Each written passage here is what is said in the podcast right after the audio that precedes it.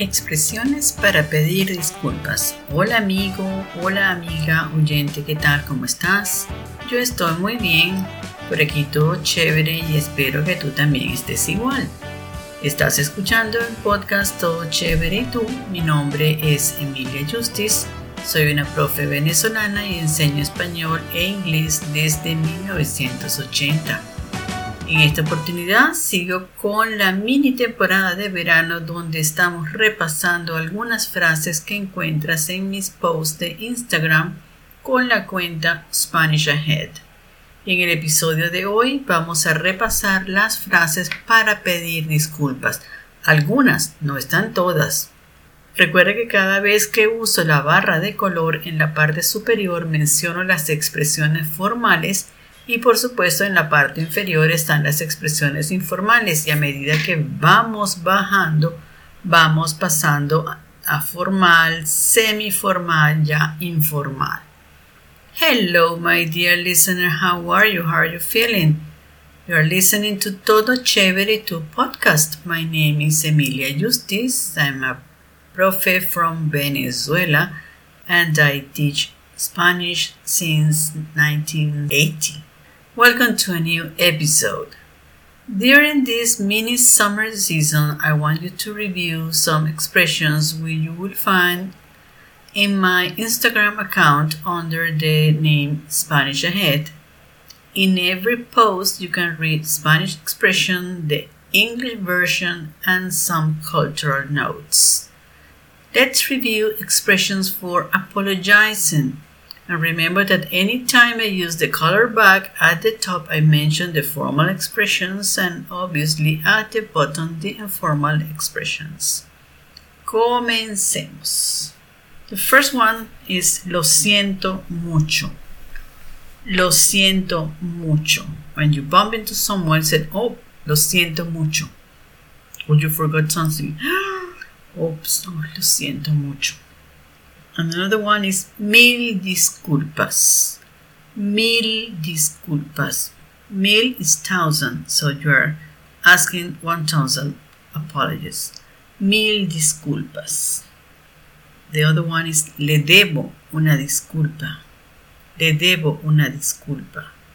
You recognize you did something wrong and you said le debo una disculpa. The other one is the very, very common disculpe o perdone usted.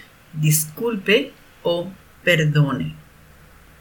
The other one is that you can combine with the previous one is no fue mi intención. No fue mi intención. Or just a little more informal, you said lo lamento. Lo lamento. Uh, that's it. Very sorry. Since we are talking about the informal expressions already, the next one is discúlpame. Discúlpame o perdóname. So make sure that you hear and notice the difference between disculpe usted o perdone usted, that is the, that's the formal one, and discúlpame o perdóname. So the first one you're addressing as someone with the formal you, and in the second one you're addressing someone with the informal you. And finally, you can have qué pena, qué lástima. As I told you when we review greetings and farewell expressions, we tend to combine two or three expressions, one right after the other. So we can say Disculpe, lo siento mucho, no fue mi intención. I said, terribly sorry, doc. Please apologize me. It was I didn't do it in, on purpose. Or you can say, for, example, to a friend, sabes, discúlpame, eh, lo lamento, no, no fue mi intención, lo siento mucho. Uh, terribly sorry, please forgive me. Just uh, I didn't mean to to do that or to say that. Uh, terribly sorry. You see so depending on the context and your level of acquaintance with the to the other person, you can say one, two, three, or even more. Okay. Now you can pay attention to which one you're going to select. So, reviewing the today's expressions, lo siento mucho, mil disculpas, le debo una disculpa, disculpe usted, perdone usted, no fue mi intención, lo lamento, discúlpame, perdóname, qué pena, qué lástima. One more thing before I finish the episode. Emotions are key, are fundamental when we are expressing anything. So, depending on how you feel, you will change the intonation of the phrase because it's not the same if I say lo lamento, if you say lo lamento. So the first one, you're really sorry. The second one means that yes, you say it because it was a social conven- convention, okay? Or you said no fue mi intención, but it seems that you don't mean it. But when you say no fue mi intención, de veras, then you say that you're truly sorry. So don't remember to combine expressions and intonation. It's fundamental. Amigo, amiga oyente, gracias por escuchar el episodio de hoy. Thank you for being here today.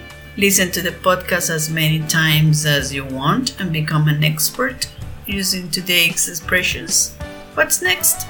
Remember to subscribe to the podcast so you don't miss any other show. Support my work, share with family and friends, and help me to reach more people like you who are interested in learning Spanish as well. I would really appreciate if you take a moment of your time and leave a review, a five star review on the platform you're listening to me. And by the way, if you want to contact me, here you have three possibilities. Send me a voice message via Spotify, write to me. My email address is emilia at SpanishAhead.com, same on Instagram. Talk to me in real time. You can find me where? on Clubhouse. And have a lovely, lovely day. Que tengas un bello día. Gracias y hasta luego.